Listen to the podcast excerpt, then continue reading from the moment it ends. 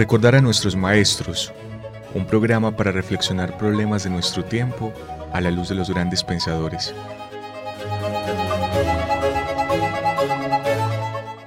Dirección, Carlos Mario González, profesor de la Universidad Nacional de Colombia, sede Medellín.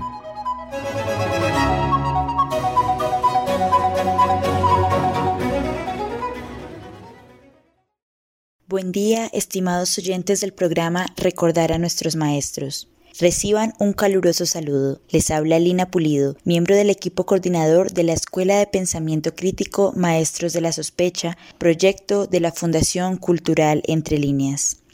Este programa está dirigido por el profesor Carlos Mario González, a quien extendemos nuestro saludo y nuestra gratitud por ser quien nos abre la posibilidad y nos orienta en la realización de este espacio. Extendemos nuestra gratitud también a Jorgito Benjumea en la cabina de radio de la Universidad Nacional de Colombia, sede Medellín. Asimismo, agradecemos a la Fundación Confiar, a iLibros.com, al pie de la letra y a la librería Café Umbral en la ciudad de Tunja y por supuesto a ustedes, amables oyentes, quienes con su atenta escucha dan sentido a la realización de este programa. Esperamos que disfruten del espacio y que nos sigan acompañando todos los lunes a las 8 y 30 por este mismo canal. Agradecemos también a los miembros y coordinadores de la Escuela de Pensamiento Crítico Maestros de la Sospecha, quienes con sus participaciones cada semana hacen posible y enriquecen este espacio.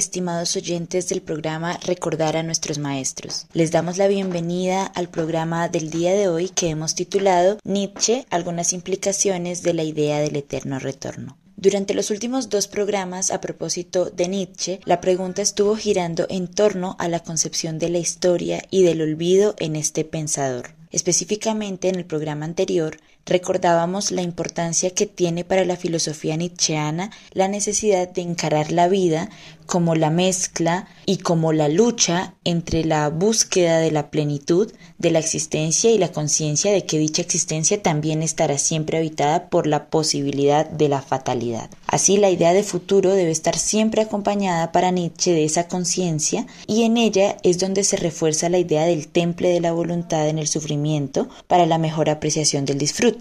En este punto también es importante que recordemos que para Nietzsche la fatalidad no cobra el sentido que usualmente tiene en otras filosofías o para otros pensadores, es decir, este sentido de, fatalidad como algo que es inevitable y casi siempre pesaroso o doloroso, sino más bien como aquello que por formar parte del mundo, como el odio, como el amor, como el dolor o como la felicidad, pues vamos a experimentar siquiera alguna vez en la vida necesariamente.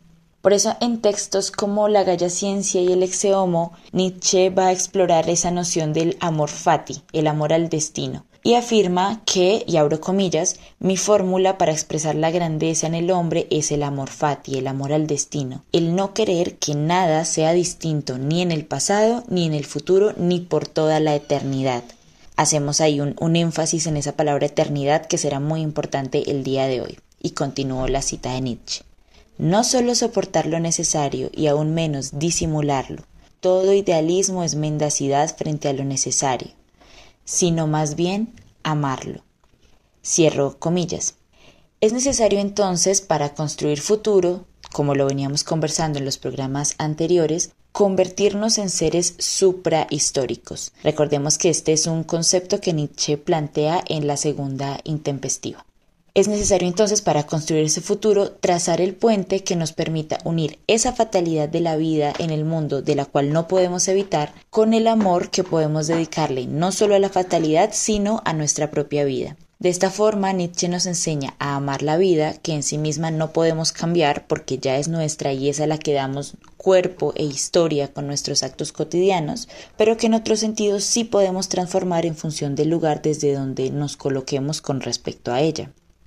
Para intentar aproximarse a esta pregunta, que pues recordemos que parte del punto de, de, nuestros actos cotidianos, y es esa pregunta por cómo estar seguros de que la propia vida se está llevando a partir de los principios y los valores más propios y no más bien arrastrada por los sistemas de valores y morales impuestas desde afuera y ajenas al propio sujeto. Entonces, para intentar pensar esa pregunta, como es ya habitual en su pensamiento, Nietzsche invita a la sospecha por todo lo tradicional en especial por los modelos sociales y, las instituciones, eh, digamos, hegemónicas o que regulan más bien el comportamiento de los individuos. En sus preguntas y en sus planteamientos encontramos una discusión sobre las formas en que lo humano puede darse, más allá de aquello que se ha creído dado o propio de la naturaleza humana, y donde más bien es lo creativo, lo instintivo, lo que alcanza el mayor valor.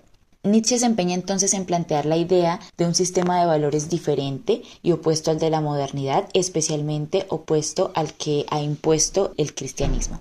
En su propuesta filosófica, esa conciencia del yo quiero se impone sobre el yo debo, como lo expresa Nietzsche tan bellamente en el discurso de las tres transformaciones del espíritu en Así habló Zaratustra. Recordemos entonces este bello fragmento de este discurso. Abro comillas. ¿Quién es el gran dragón al que el espíritu no quiere seguir llamando Señor ni Dios? Tú debes, se llama el gran dragón. Pero el espíritu del león dice yo quiero. Tú debes le cierra el paso, brilla como el oro, es un animal escamoso, y en cada una de sus escamas brilla áureamente el tú debes. Valores milenarios brillan en sus escamas, y el más poderoso de todos los dragones habla así. Todos los valores de las cosas brillan en mí. Todos los valores han sido ya creados y yo soy todos los valores creados. En verdad no debe seguir habiendo ningún yo quiero. Así habla el dragón. Hermanos míos, ¿para qué se precisa que haya el león en el espíritu? Porque no basta la bestia de carga, el camello, que renuncia a todo y es respetuosa. Crear valores nuevos, tampoco el león es aún capaz de hacerlo, mas crearse libertad para un nuevo crear, eso sí es capaz de hacerlo el poder del león. Crearse libertad y un no santo incluso frente al deber. Para ello, hermanos míos, es preciso el león. Tomarse el derecho de nuevos valores. Ese es el tomar más horrible para un espíritu de carga y respetuoso. En verdad, eso es para él robar, y cosa propia de un animal de rapiña. En otro tiempo, el espíritu amó el tú debes como su cosa más santa, ahora tiene que encontrar ilusión y capricho incluso en lo más santo, de modo que robe el quedar libre de su amor, y para ese robo se precisa el león, que se afirma en el yo quiero. Hasta aquí ese pasaje de las tres transformaciones del espíritu en Así habló Zaratustra. Vemos entonces la transformación del espíritu del ser humano hacia el superhombre y vemos que supone un camino o una condición necesaria, que está de un lado planteado por ese otro concepto nietzscheano que no abordaremos a profundidad el día de hoy, que es el concepto de voluntad de poder y que representa a grandes rasgos esa capacidad individual para actuar en búsqueda de un mejoramiento constante hacia el desarrollo y hacia la liberación de las potencias más propias de cada uno. Y de otro lado, otro concepto que es muy importante para entender ese camino que debe recorrerse hacia el superhombre es el concepto de eterno retorno al que dedicaremos el programa del día de hoy y que aparece como un criterio de decisión, eh, como un criterio que invita precisamente a la reflexión sobre el supuesto de que cada acción propia nuestra y sus consecuencias podrían repetirse una y otra vez eternamente. Es en este concepto donde centraremos nuestra atención en el programa del día de hoy.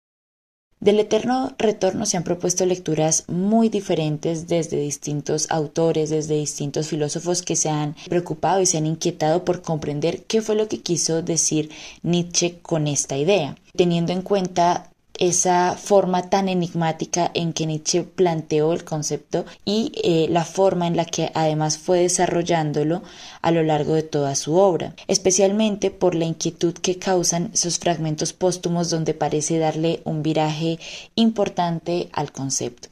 Aquí recordaremos solamente dos lecturas de esta idea del eterno retorno de entre las muchas que se han hecho al respecto. La primera lectura entiende el eterno retorno como una doctrina de la reflexión de una especie de profeta que busca un nuevo hombre y que parte de la concepción de Nietzsche como un filósofo que combate eso que eh, se impone como estático en el tiempo. Y la segunda lectura, que es en la que nos interesa profundizar el día de hoy, es la que parte de la visión del eterno retorno como un imperativo ético, como una pregunta que cuestiona la forma de asumir la vida y la existencia. Esta última lectura es en la que profundizaremos especialmente partiendo de algunos fragmentos de la Gaya Ciencia y algunos fragmentos póstumos también. Es en la Gaya Ciencia donde aparece por primera vez el concepto de eterno retorno como tal. Sin embargo, pues al margen de lo que podamos encontrar en algunos fragmentos póstumos, es en Así habló Zaratustra donde este concepto se expone con, con mayor detalle. En la Gaya Ciencia, Nietzsche plantea, y abro comillas, esta pregunta que es fundamental. ¿Qué pasaría si un día o una noche se introdujera a hurtadillas un demonio en tu más solitaria soledad para decirte esta vida, tal como la vives ahora y la has vivido, tendrás que vivirla no solo una, sino innumerables veces más, y sin que nada nuevo acontezca. Una vida en la que cada dolor y cada placer, cada pensamiento, cada suspiro, todo lo indeciblemente pequeño y grande de tu vida habrá de volver a ti, y todo en el mismo orden y en la misma sucesión. ¿No te arrojarías entonces al suelo, rechinando los dientes y maldiciendo al demonio que te hablara en estos términos? ¿O acaso has vivido alguna vez un instante tan terrible que le responderías Tú eres un Dios y jamás he escuchado nada más divino? Si aquel pensamiento llegara a apoderarse de ti tal como eres, te transformaría y tal vez te aplastaría la pregunta decisiva respecto a todo y en cada caso particular sería esta ¿Quieres repetir esto una vez más e innumerables veces más?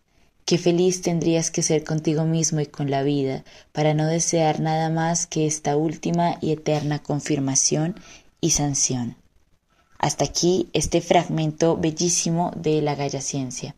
Aquí Nietzsche, en palabras de ese demonio eh, que sitúa, que, que postula en este fragmento, coloca en términos prácticos la idea del eterno retorno, como esa posibilidad de que todo aquello que hemos vivido pudiera repetirse infinitas veces en el transcurso de nuestra propia vida y de la eternidad si es que esa eternidad existiese.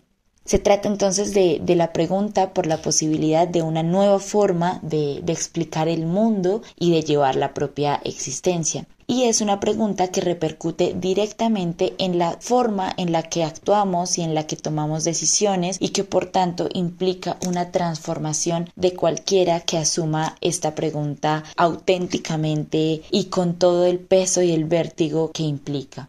Porque Nietzsche nos sitúa entonces en esa posibilidad de que todo lo que hagamos, bueno o malo, placentero o, o doloroso o difícil, se repita innumerables veces y de inmediato eso se traduce en la forma en la que cada uno de nosotros tiene o comprende la vida y sus propias acciones. En este pasaje que leí hace un momento de la Gaya Ciencia, el filósofo alemán pone de presente esta pregunta y algunas consecuencias para el sujeto que se derivan de aceptar la idea del eterno retorno. Plantea en este fragmento esta frase que para mí resulta fundamental y que tiene un, un peso muy muy importante si se lee también como con todo lo que implica. Y dice, si este pensamiento arraigara en ti tal como eres, tal vez te transformaría, pero acaso te aniquilaría. La pregunta, ¿quieres esto otra vez e innumerables veces?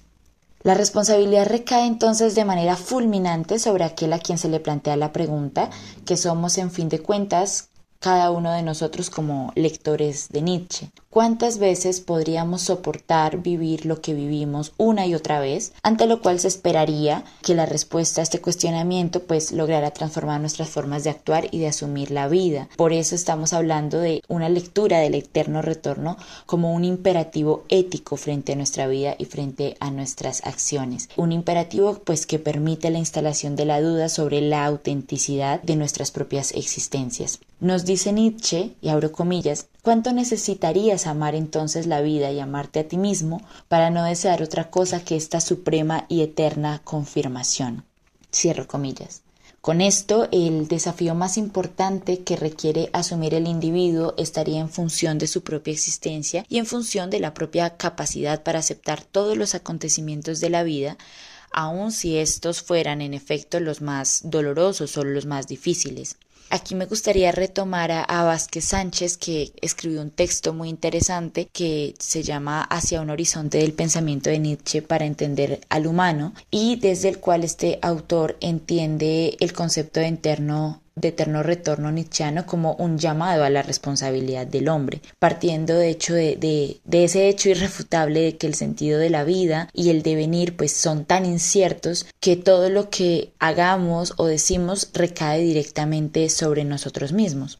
Así, la posibilidad del eterno retorno es un término que surge sin distinción en todos nosotros, al igual que, que ese concepto de voluntad de poder y la comprensión de ese concepto de eterno retorno y su importancia pues depende del grado de conciencia y de responsabilidad que cada uno tiene de sí mismo y que toma en cuenta la habilidad también de cada uno de tomar sus propias decisiones y el conocimiento también de los límites y de las implicaciones de las propias decisiones y acciones en la existencia propia y en la de otros.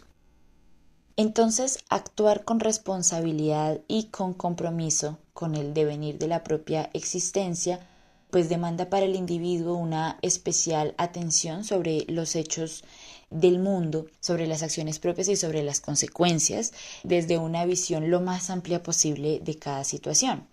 Esto quiere decir entonces que las decisiones y que la forma en la que podamos evaluar esas decisiones sobre si son pertinentes o no son pertinentes, eh, sobre si somos auténticos o no somos auténticos, si estamos actuando siguiendo los principios o los valores impuestos desde afuera, especialmente recordando esa crítica eh, que hace Nietzsche a la moral cristiana, que todas esas, eh, que evaluar y juzgar esas decisiones, esas acciones, pues dependen de tener cada uno una sutil sensibilidad de balanza, es decir, tener esa posibilidad siempre de estar eh, sopesando, de estar evaluando y no asumiendo como y no asumiendo esas acciones y esas decisiones como algo pues ya dado, sino más bien haciéndose cargo del vértigo también que implica asumir la responsabilidad de la propia existencia. En los fragmentos póstumos que fueron publicados en 1881, Nietzsche hace muchas claridades respecto al concepto de eterno retorno y este concepto va a aparecer bajo afirmaciones como las siguientes,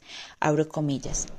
No estar a la expectativa de bienaventuranzas y de bendiciones e indultos lejanos y desconocidos, sino vivir de tal manera que queramos vivir otra vez y queramos vivir así por toda la eternidad. Nuestra tarea se nos plantea entonces en cada instante. Cierro comillas y abro comillas para otro fragmento póstumo.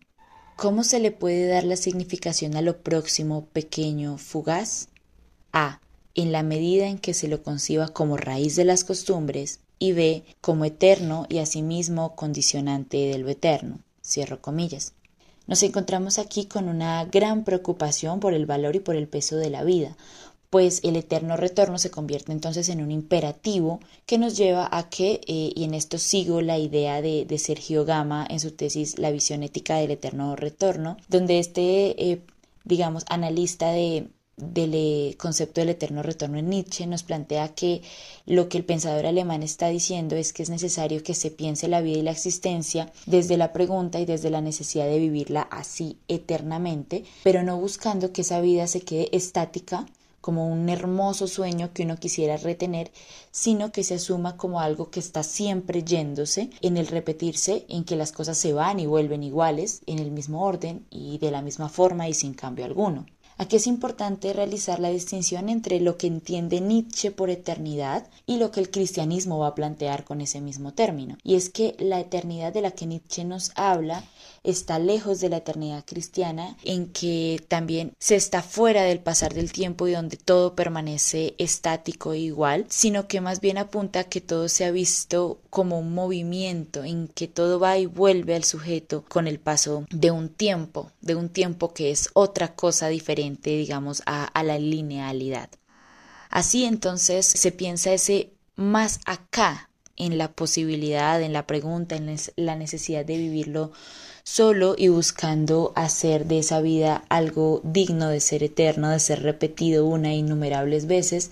Y de, de este modo, pues se ataca la idea o creencia de una vida para el más allá. Es decir, Nietzsche nos plantea una eternidad del más acá, mientras que el cristianismo nos plantea una eternidad del más allá. Con esta doctrina del eterno retorno, pues es imperativo vivir por esta vida, por la del más acá, y actuar para hacerla merecedora de ser eternizada, de ser repetida innumerables veces. Con la pregunta de si desearíamos que toda la vida se repitiera eternamente y la tarea de hacerla digna de ser eterna en su pasar, Nietzsche pues da un golpe y un giro a quienes pues es cuestionado, a quien se permite cuestionarse por esta pregunta y le permite a ese individuo pues salirse de esa idea del más allá que es atemporal y que es quieto para entregarlo a un mundo más bien constante y a la necesidad también de ser consciente como del propio movimiento de la vida. Entonces es preguntando por la vida y por lo vivido que el eterno retorno pues logra penetrar en los, en los sujetos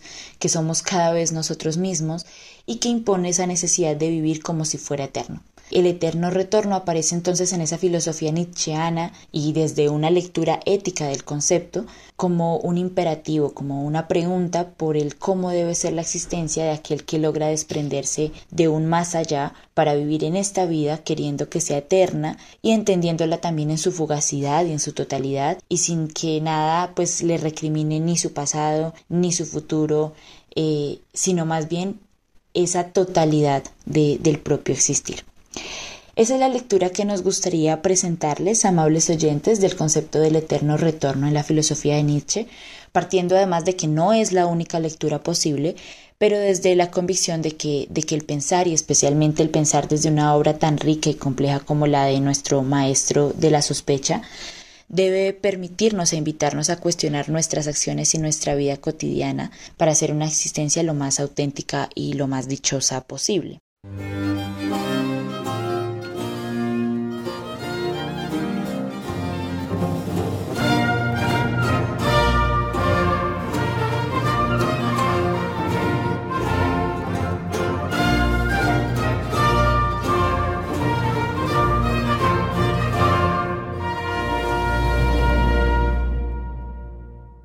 Les agradecemos entonces, queridos oyentes, su amable y atenta escucha y los invitamos a seguir acompañándonos en este espacio dirigido por el profesor Carlos Mario González Restrepo, a quien extendemos nuestro saludo y nuestro agradecimiento. Y eh, también agradecemos a los miembros de la Escuela de Pensamiento Crítico Maestros de la Sospecha, eh, un proyecto que hace parte de la Fundación Cultural Entre Líneas, eh, porque a través de, ese espacio y de los diferentes seminarios nos permiten realizar reflexiones que alimentan también este proyecto del programa Recordar a nuestros maestros. Agradecemos entonces su escucha, esperamos que nos sigan acompañando en los programas a venir y que también esperamos que este programa, que este espacio pues les permita también el surgimiento de, de preguntas auténticas y de un pensar que enriquezca la vida de cada uno. Que tengan una excelente noche y esperamos que nos sigan acompañando.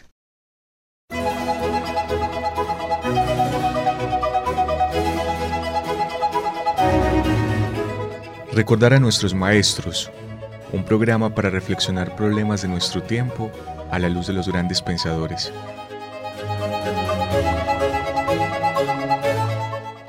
Dirección, Carlos Mario González, profesor de la Universidad Nacional de Colombia, sede Medellín.